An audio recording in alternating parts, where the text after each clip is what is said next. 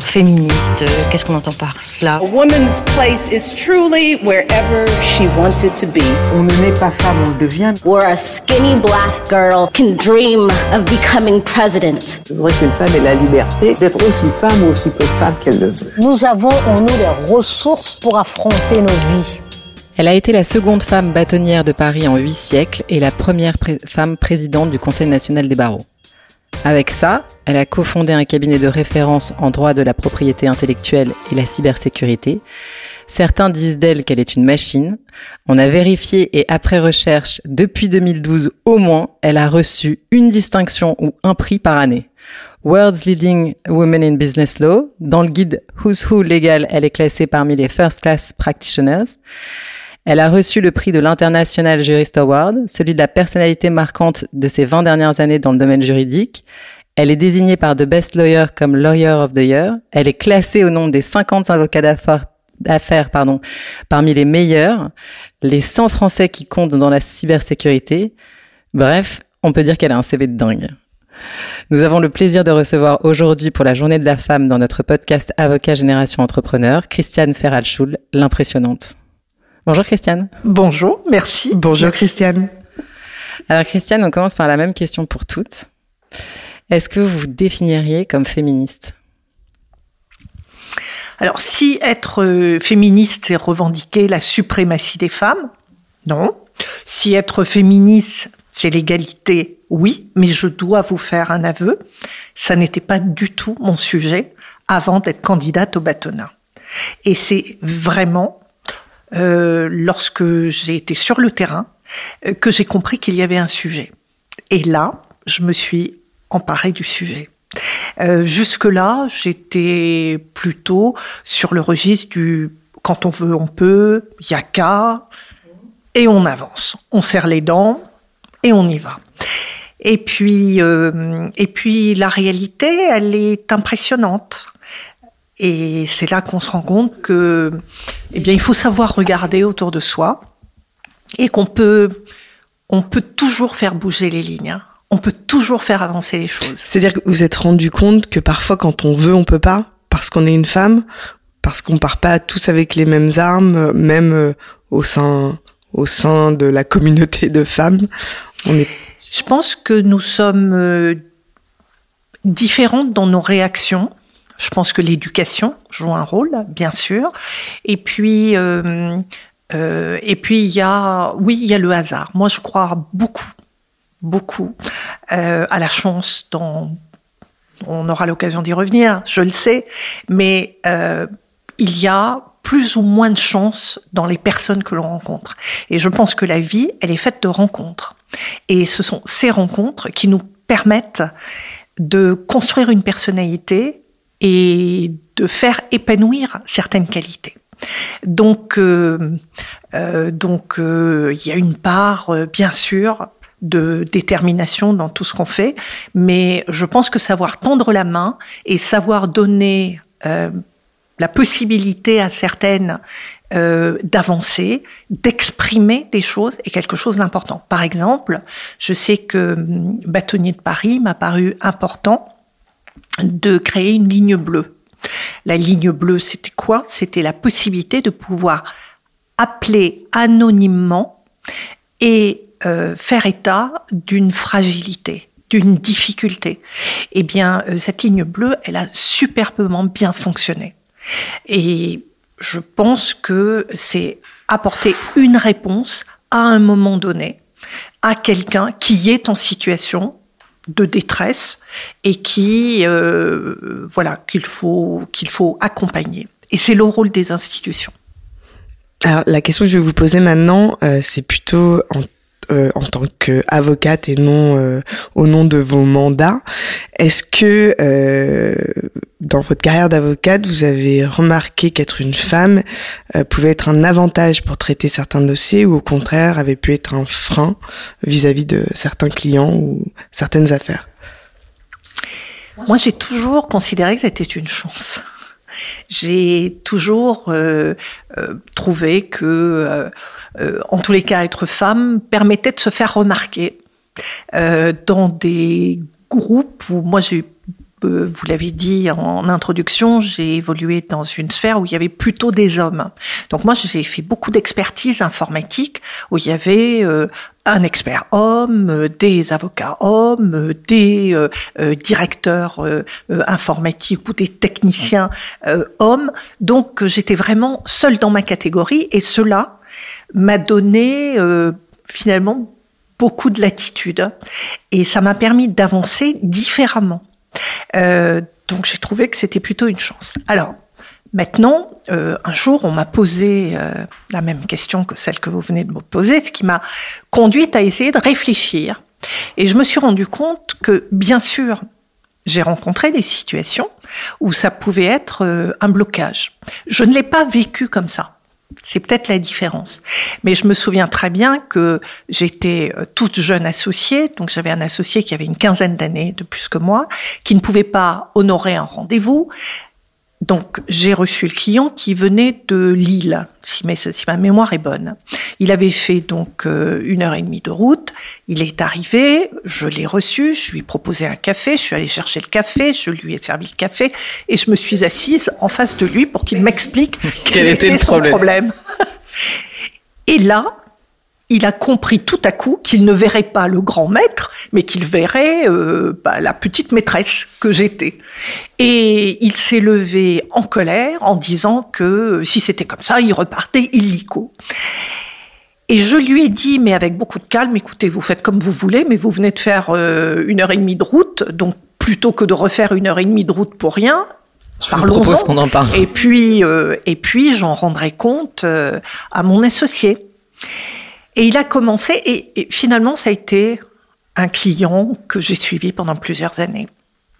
Euh, donc, euh, oui, c'était une euh, situation clairement, je dirais, de, désagréable, désagréable pour tout dire.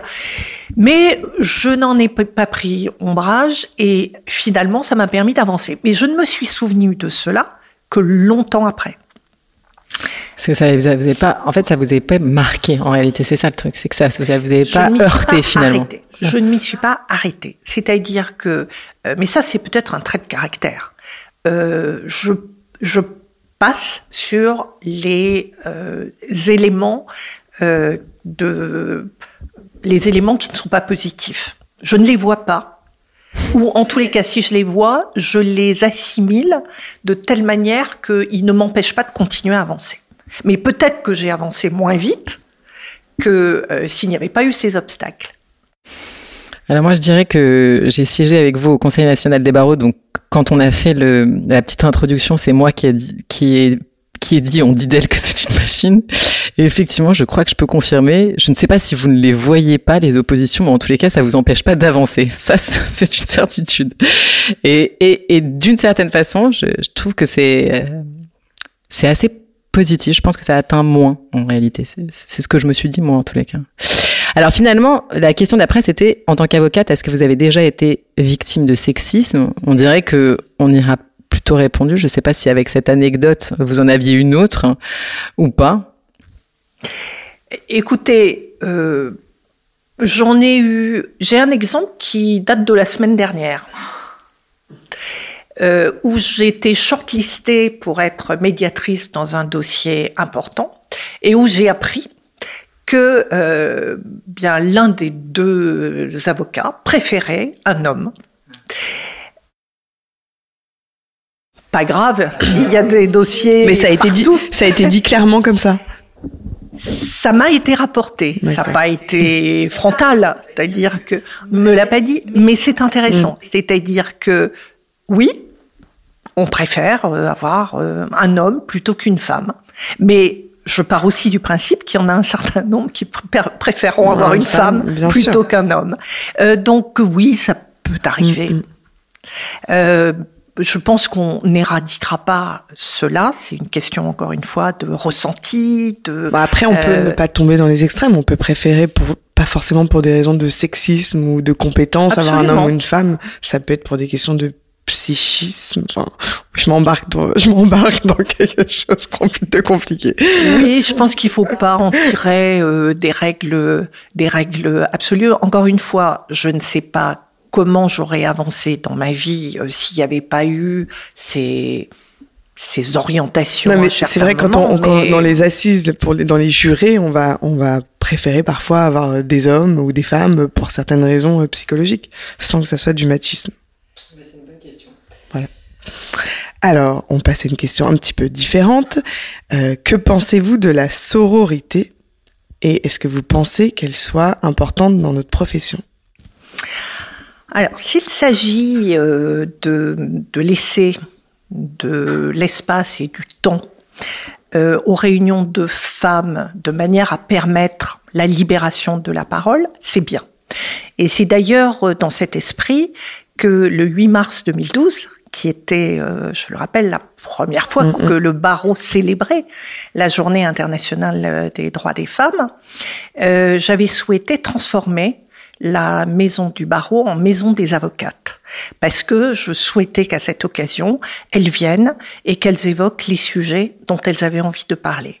Et euh, il y avait eu euh, euh, le débat sur la culture, le débat sur vie privée, vie professionnelle, le débat sur la place des femmes dans les conseils d'administration. On avait vu les thèmes émerger naturellement. Et je peux vous dire qu'il y avait très très peu d'hommes.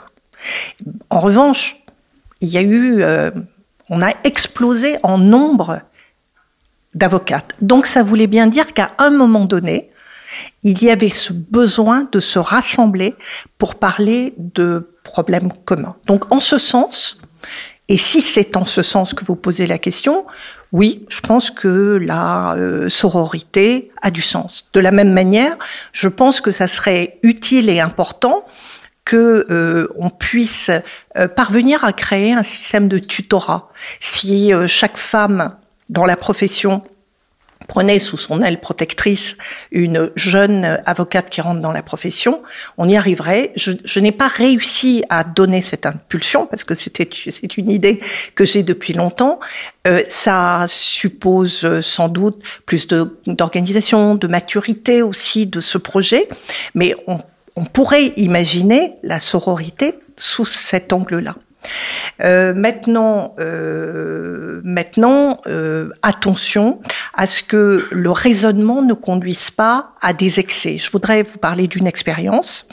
Lorsque je me suis présentée au, au bâtonnat, l'information était encore confidentielle parce que c'était avant euh, à l'époque, il y avait les élections de confirmation, et donc mon prédécesseur, euh, euh, Jean Castelin, devait être confirmé. Donc je n'avais pas encore annoncé ma candidature, mais il y a eu une fuite.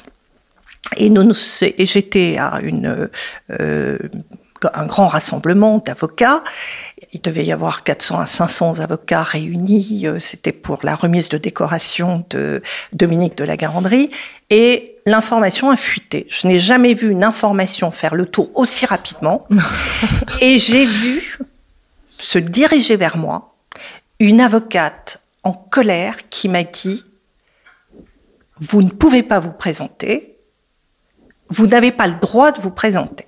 Et je lui ai dit Mais pourquoi? Et sa réponse m'a étonnée. Elle m'a dit Il y a déjà une femme candidate, vous n'avez pas le droit de ne pas être solidaire. Et je et là-dessus, il y a eu tout un groupe qui s'est constitué et il y a eu deux groupes en opposition frontale.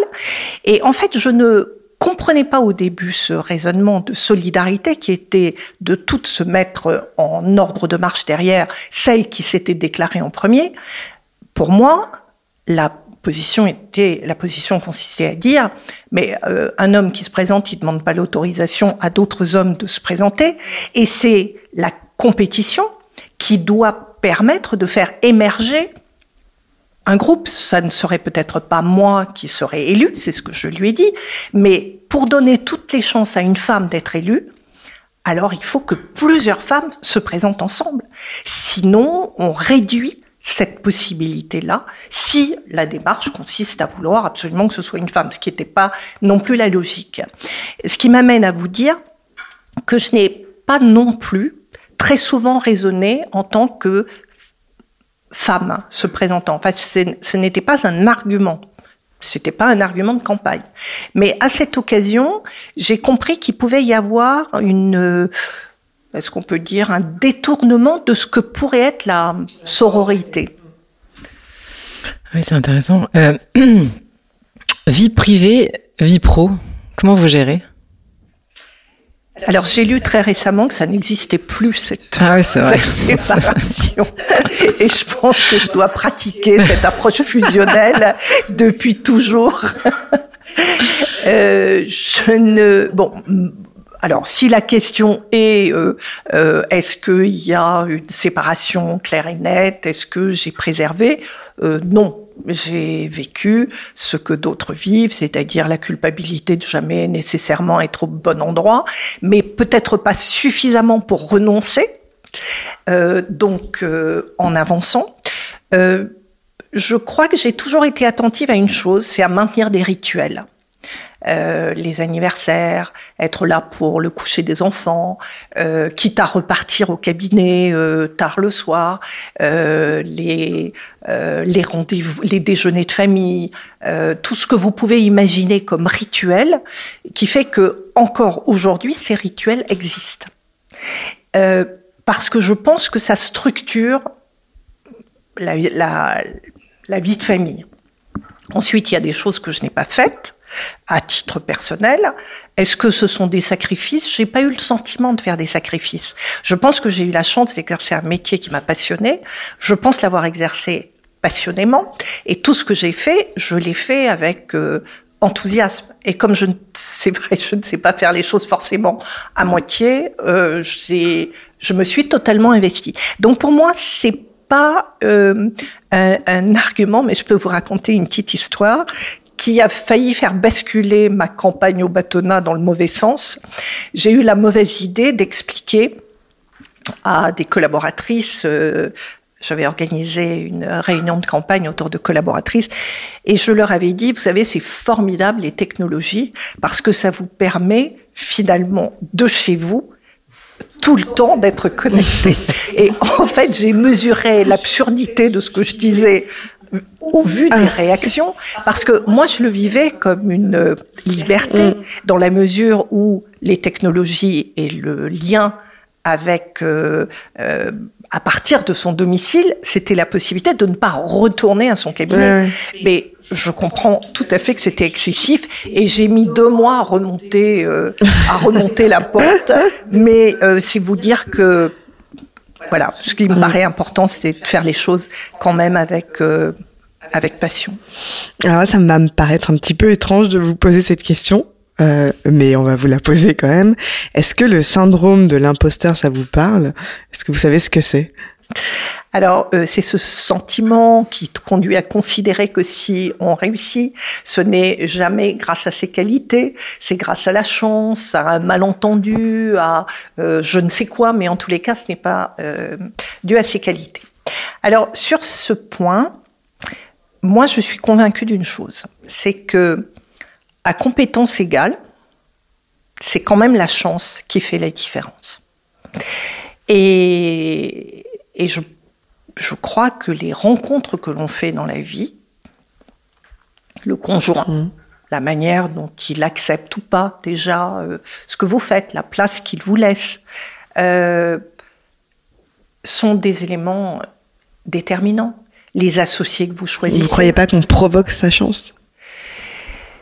Je, je suis convaincue, moi, qu'il y a une partie importante euh, alors, est-ce que c'est de la, est-ce que c'est de la chance? Je dirais, c'est savoir garder la fenêtre ouverte, mmh. savoir regarder par la fenêtre et savoir être la bonne personne au bon moment. Euh, mais je ne pense pas qu'on puisse avoir euh, des coups à trois bandes. En tous les cas, je n'ai jamais vu un coup à trois bandes fonctionner. C'est-à-dire aller du point A au point B en se disant c'est comme ça qu'il faut y aller. Je ne pense pas que ça fonctionne. Je pense qu'il y a 36 manières de réussir sa vie, de réussir dans les actions euh, euh, que l'on mène et que euh, on peut donner cette dynamique. Et là aussi, je vais partager avec vous une, une, une petite histoire. Un jour, je déjeunais avec l'un de mes fils et son téléphone sonne à table. Inutile de vous dire que je ne supporte pas que le téléphone sonne à table. Bon, donc il répond, il répond au téléphone, ce qui me plaît moyen. Et euh, je comprends de l'entretien qu'il parle à un ami qui a échoué à ses examens. Et puis il raccroche, il me dit, de toute façon, je ne pouvais pas ne pas répondre, et il m'explique euh, ce qu'il en est. Et, euh, et je, je, lui pose donc des questions sur cet ami, et, euh, et je lui dis, tu sais, s'il a vraiment mis toute l'énergie qu'il fallait pour réussir cet examen et qu'il ne l'a pas, c'est que c'est peut-être pas ce qu'il devrait faire. Et là-dessus, mon fils s'énerve et me dit, tu ne peux pas comprendre. Et pourquoi je ne peux pas comprendre Et il me dit, parce que tu réussis tout ce que tu fais. Et je lui ai dit, mais c'est faux. Il me dit, tiens, donne-moi un seul exemple de quelque chose que tu as raté. Et je lui ai dit, bah, écoute, j'ai raté l'entrée à Sciences Po. Et moi, c'est ce que je voulais, rentrer à Sciences Po. Il a pris son téléphone, il a illico rappelé son ami pour lui expliquer que j'avais raté l'entrée à Sciences Po. C'était pas, pas perdu pour lui. et il avait l'air absolument ravi que vous ayez échoué. De découvrir. Et pourtant, c'est la chose la plus formidable qui me soit arrivée. Parce que, évidemment, je l'ai très mal vécu sur le moment. Et, euh, et c'est ce qui m'a permis de découvrir le droit. C'est ce qui m'a permis de tomber sur un professeur, moi, que j'ai adoré, Mallory, c'est ce qui m'a donné, qui m'a permis de rêver, et je n'aurais jamais eu la même vie professionnelle. Donc, euh, on voit bien sur, mais des exemples comme ça, je peux vous en donner plusieurs. Oui. Je comprends la, chance, je comprends, mais en fait, euh, je crois que quand euh, des femmes parlent du syndrome de l'imposteur, c'est de se dire, en huit siècles, il y a deux femmes qui ont été bâtonnières, je suis la deuxième. Je vais, à la tête, je vais être à la tête de 33 000 avocats, 32 000, 30 000 à l'époque, j'en sais rien. 25 000. 25 000, 25 000, enfin ça fait quand même toujours des milliers. Donc de 25 000 avocats à l'époque, est-ce que je suis à la hauteur? C'est ça la question. C'est de se dire, c'est-à-dire, on sait toutes qu'on travaille, on sait toutes que techniquement ça fonctionne éventuellement, mais c'est d'arriver et de se dire, merde, est-ce que je vais y arriver? Vous voyez ce que je veux dire? Oui, euh, c'est la. Je dirais que j'ai toujours fonctionné euh, avec des challenges personnels. Euh, pourquoi est-ce que j'ai voulu être bâtonnier? Pas pour être bâtonnier. ça correspondait à l'époque au plan de cyberjustice de Madame Alliot-Marie. Moi, j'étais dans l'informatique depuis euh, une vingtaine d'années, et je me suis dit, il faut absolument que les avocats s'emparent de ce projet. Je vais aller en parler à Jean Castelin. Et puis je me suis dit, euh, non, il va créer une commission, je vais me retrouver avec mes camarades habituels, on va tourner en rond. Euh, non, il faut une volonté politique. Et puis je me suis couchée, j'ai pensé à autre chose, et puis je me suis réveillée en me disant, mais la volonté politique, il faut être bâtonnier. Est-ce que je peux, est-ce que je remplis les conditions pour pouvoir être bâtonnier? Et puis euh, j'ai commencé à investiguer, euh, et puis je n'ai pas rencontré euh, de raison objective de laisser tomber autour de moi, il n'était pas du tout enthousiaste, hein, je vous le dis. C'est qui autour de vous Vos associés, votre mari Mes associés. Personne n'était enthousiaste et tout le monde. Et c'est même très intéressant parce qu'il considérait que je ne pouvais que me fracasser les ailes. Mais pas dans le sens euh, tu es une femme et tu vas mm. te fracasser les ailes.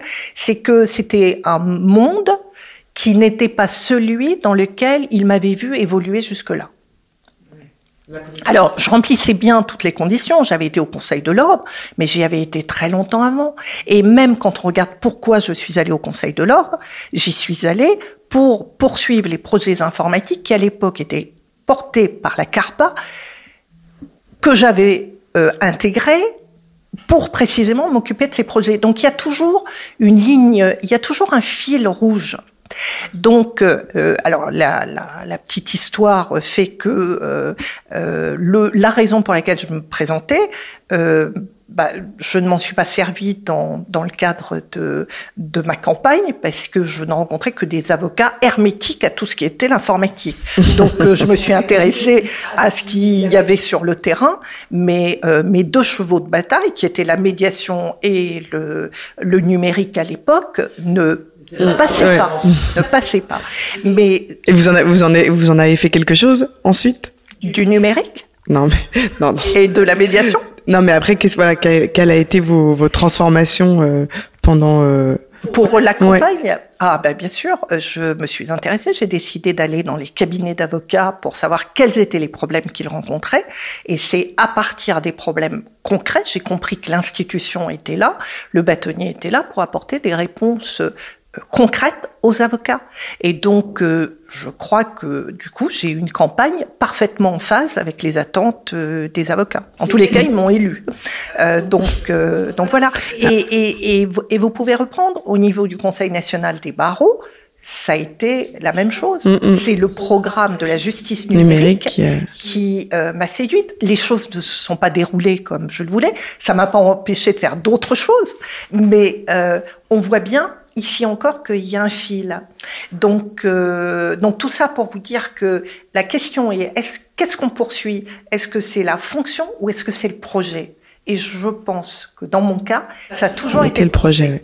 et je me suis toujours dit qu'il fallait que je tente, que j'y mette toute l'énergie euh, qu'il fallait, cette énergie, mais que euh, si ça ne marchait pas, c'était c'était pas gravissime, mais il fallait avancer dans cette direction.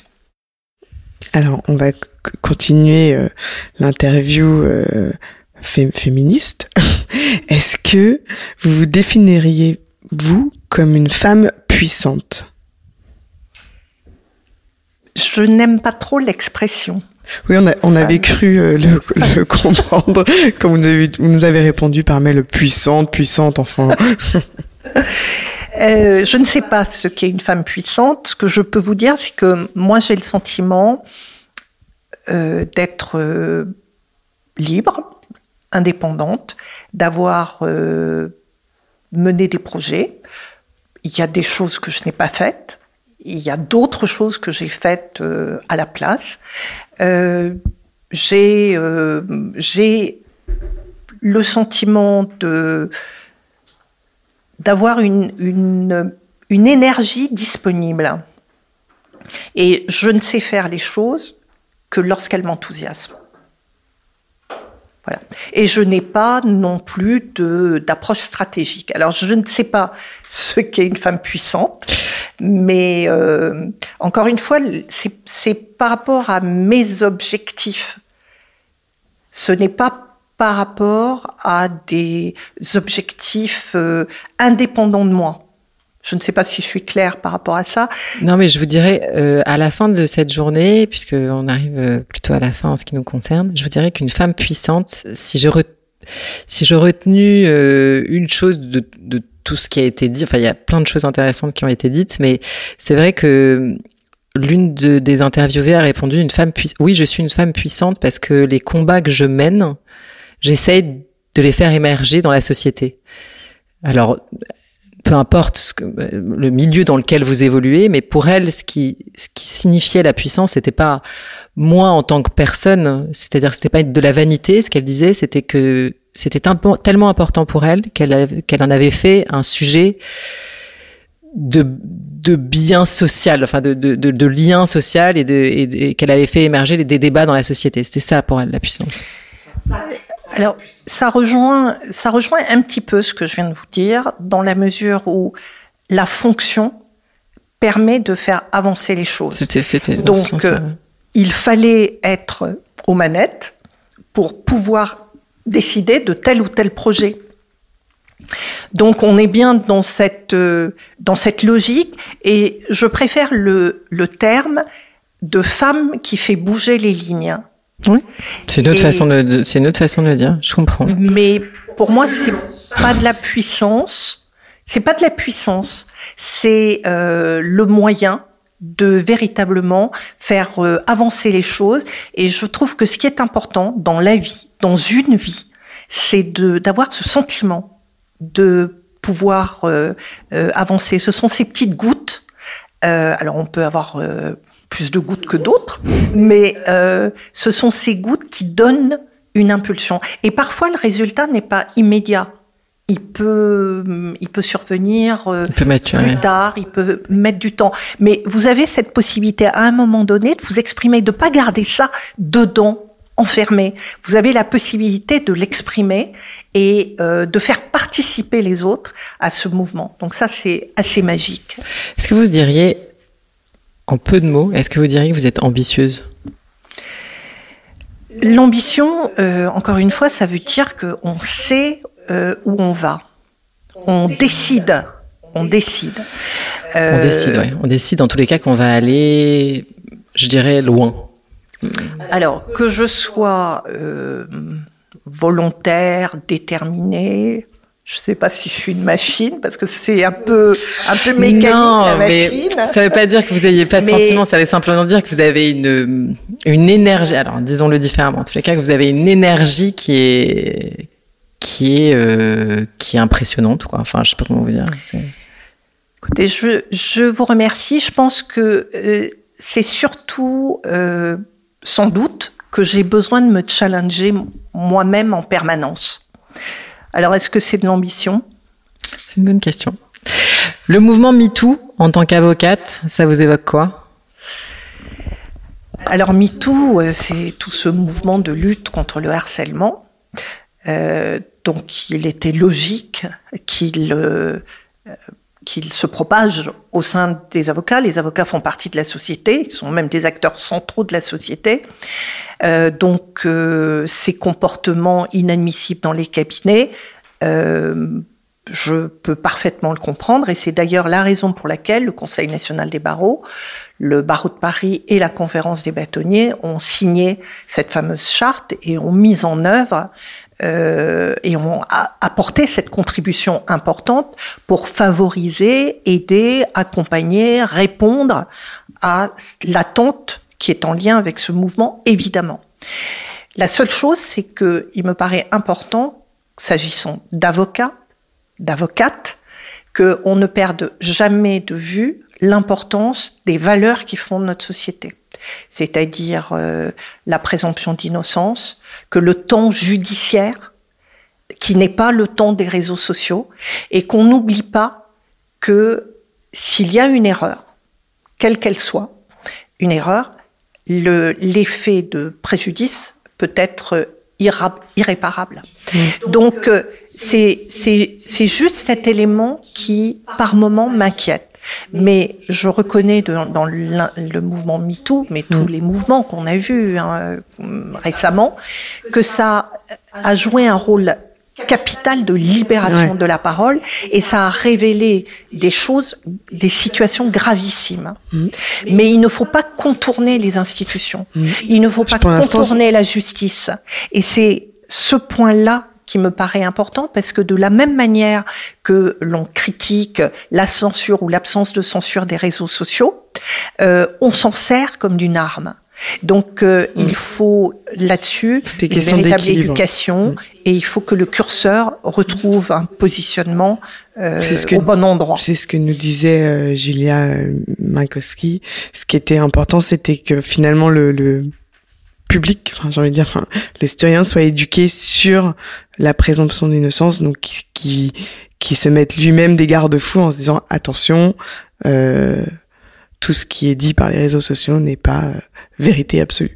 Enfin voilà, c'est qu'on a, il y avait un manque d'éducation. euh, et Ouais. c'est nous, femmes de droit, enfin personne, on a eu cette éducation euh, juridique et pour nous la présomption d'innocence c'est quelque chose de naturel qui ne l'est pas euh, nécessairement. euh. Mais c'est un appel au secours aussi, c'est-à-dire que ça a permis Bien sûr. de donner une résonance à des situations qu'on tolérait depuis longtemps. Mm. Donc, comme toujours, il y a l'effet euh, positif. Il faut juste faire attention à ne pas perdre Mm. de vue les valeurs euh, fondamentales de la justice.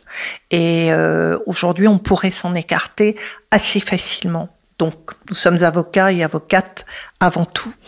Alors, la... Et les institutions ont un rôle important à jouer à ce niveau-là et ne peuvent pas euh, ni fermer les yeux, euh, ni s'affranchir des mesures à mettre en œuvre, parce que c'est notre rôle de protéger, d'accompagner et euh, d'apporter des réponses adaptées.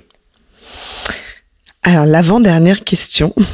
En tant que femme, est-ce que vous avez un dossier qui vous a particulièrement marqué? Alors, on a hésité à poser cette question copénaliste parce que quand on s'est posé la question nous-mêmes avec Audrey, on a trouvé ça un petit peu compliqué d'y répondre, mais on vous la pose quand même, on sait jamais. Et vous avez raison. Euh, à l'époque où j'étais jeune euh, avocate, on avait des dossiers de commission d'office euh, et je m'étais euh, retrouvée euh, désignée dans un dossier où euh, le prévenu était poursuivi pour tentative de viol en groupe armé de nuit, bref. Et j'ai plaidé pour ce prévenu. Il s'est passé deux choses importantes. La première, c'est que j'y suis allée. Euh, D'abord, je me suis demandé si j'allais faire jouer ma clause de conscience. Et puis, j'y suis allée. Et j'ai rencontré un jeune homme qui n'avait pas 18 ans au moment des faits, qui devait avoir 18 ans moins deux jours. Et j'ai compris à ce moment-là quelque chose d'important, qui est qu'on ne sait jamais dans une vie euh, si avec euh, la même histoire, les mêmes circonstances, les mêmes rencontres, les mêmes, enfin tout ce que vous voulez, on peut appeler ça du déterminisme, mais on ne, on ne peut pas s'affranchir euh, de tenir compte de tous ces éléments pour expliquer une situation. Et rien ne dit que, avec la même histoire, on ne se serait pas trouvé mm. dans le même engrenage qui a conduit dans un mouvement collectif à cette situation. Ça, c'est la première chose, mais qui m'est apparue comme une, mais vraiment avec une évidence que je n'avais jamais et... mesurée. Et la deuxième chose, c'est que je m'étais battue pour euh, qu'il comparaisse libre et que l'affaire soit correctionnalisée. Je l'ai fait avec mes tripes. Et il est sorti avec moi du palais de justice. Et devant le palais de justice, il m'a remercié, il est parti. Et c'est seulement à ce moment-là que j'ai vécu comme euh, une, euh, une grande claque euh, tout ce qu'avait pu vivre la partie adverse, la victime. C'est-à-dire que j'avais, à travers cette défense, oublié la victime. C'est-à-dire que prise par la défense de l'individu, je j'étais rentrée dans sa bulle. Mm. Ce qui euh, ne déresponsabilise pas, euh, c'est juste que ça ça permet, ça ne retire pas la responsabilité de l'individu, mais ça m'a permis de comprendre que toute personne a droit à cette défense. J'ai mesuré l'importance. Mais vous dites que vous en êtes, que vous avez oublié la victime, et après vous avez eu un sentiment de malaise ou pas du tout? J'ai traversé, je suis allée à la brasserie, vous savez, qui est en face du palais de justice. J'ai commandé un petit verre de vin, et je me suis dit que j'étais vraiment pas faite pour, le pénal. Mais euh, oui, ça a été un moment. Euh, très douloureux parce que j'avais fait et j'avais rempli mon rôle d'avocat et en face, il y avait une victime qui avait dû vivre euh, très douloureusement euh, cette défense et, euh, et que l'avocat, euh, c'est ça, mm. c'est c'est ce rôle-là. Donc, euh, en tant que femme, oui, ça a été un moment extrêmement fort de, vous savez, de, d'adhésion finalement avec votre métier et, et la nécessité. Enfin, j'ai compris plein de choses à l'occasion de cette affaire. J'ai compris l'importance de la défense, j'ai compris le droit à la défense, j'ai compris ce qui était porté, la parole de l'autre, j'ai compris que euh, j'ai pas utilisé le terme excusable parce que ce n'est pas du tout approprié, mais qu'il y a toujours des circonstances mm. et un contexte à expliquer et qu'on est là pour justement des hommes. donner corps à ce contexte.